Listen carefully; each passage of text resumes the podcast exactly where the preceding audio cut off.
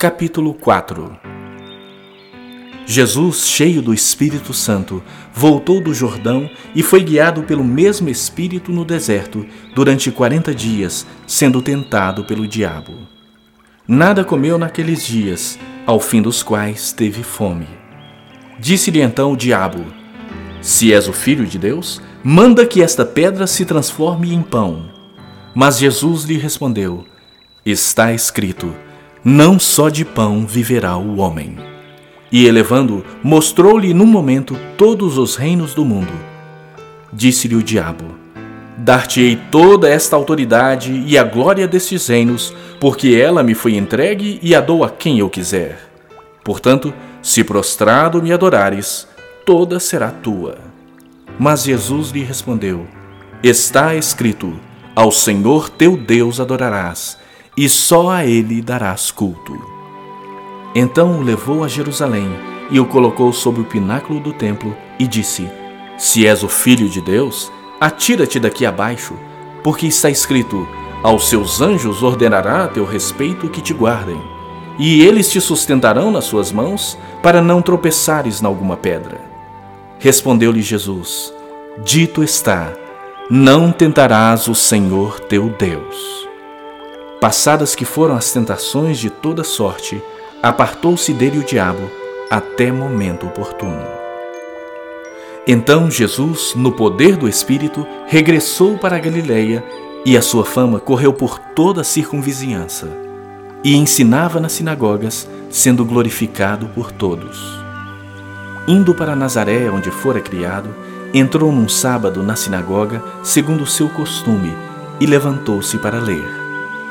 Então lhe deram o livro do profeta Isaías, e abrindo o livro, achou o lugar onde estava escrito: O Espírito do Senhor está sobre mim, pelo que me ungiu para evangelizar os pobres. Enviou-me para proclamar libertação aos cativos e restauração da vista aos cegos, para pôr em liberdade os oprimidos e apregoar o ano aceitável do Senhor. Tendo fechado o livro, devolveu ao assistente e sentou-se. E todos na sinagoga tinham os olhos fitos nele. Então passou Jesus a dizer-lhes: Hoje se cumpriu a escritura que acabais de ouvir. Todos lhe davam testemunho e se maravilhavam das palavras de graça que lhe saíam dos lábios. E perguntavam: Não é este o filho de José? Disse-lhes Jesus: Sem dúvida citar-me-eis este provérbio: Médico, cura-te a ti mesmo. Tudo que ouvimos ter se dado em Cafarnaum, faze-o também aqui na tua terra.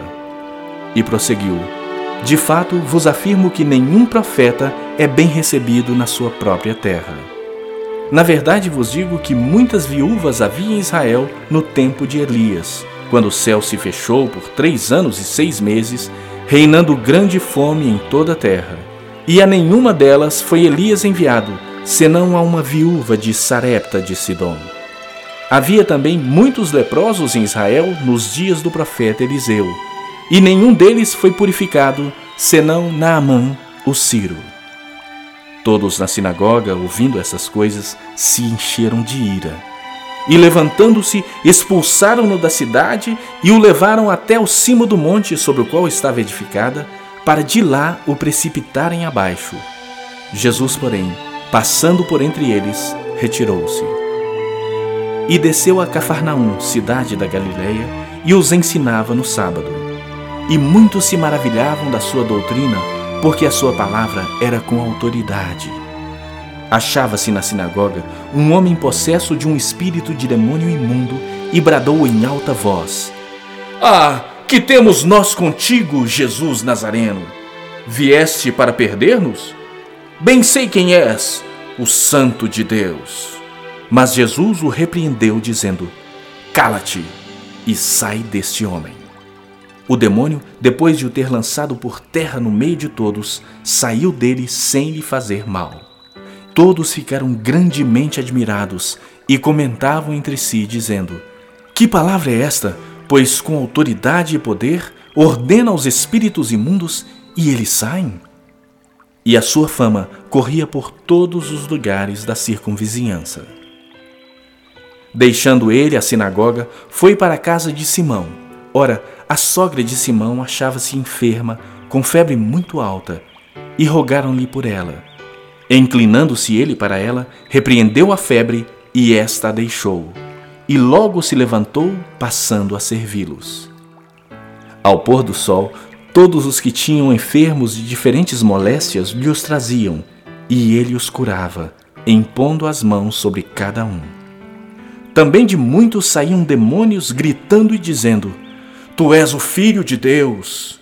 Ele, porém, os repreendia para que não falassem, pois sabiam ser ele o Cristo. Sendo dia, saiu e foi para um lugar deserto. As multidões o procuravam e foram até junto dele e instavam que não os deixasse.